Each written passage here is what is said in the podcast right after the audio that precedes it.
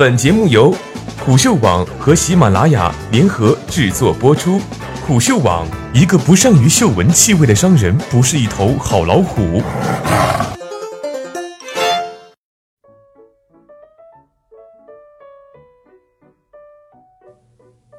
腾讯，你尽管喷，理你算我输。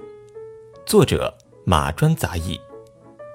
腾讯十一月十四日公布了 Q 三财报，营收同比增长百分之二十四，至八百零六亿元，净利同比增长百分之十九，至一百九十七亿。游戏业务同比萎缩，占比下降，广告、支付和云表现抢眼。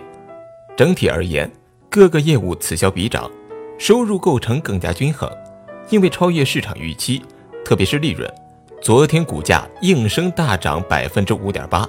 资本市场给予了这份财报相当积极的回应，对此有媒体喊出“腾讯稳了”，最坏的日子过去了，也有网民感慨：“腾讯还是那个腾讯。”没错的，腾讯还是那个腾讯，你大爷还是你大爷。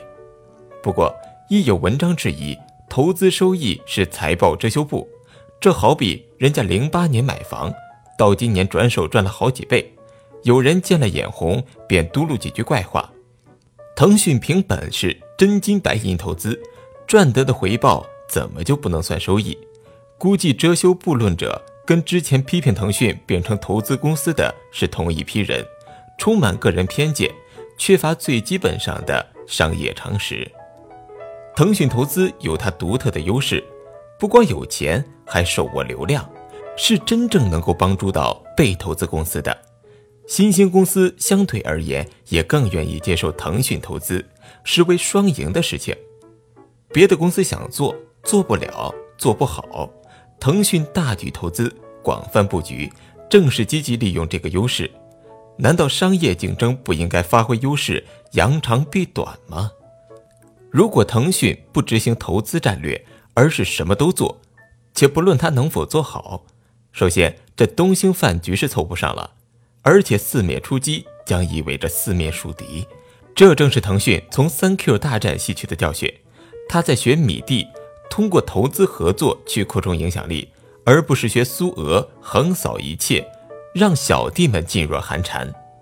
另外，腾讯一直做轻便的事情，利润高，偏虚拟经济，拒绝重商业，厚重的实体商业他看不上或者做不来，苦活累活更是避之不及。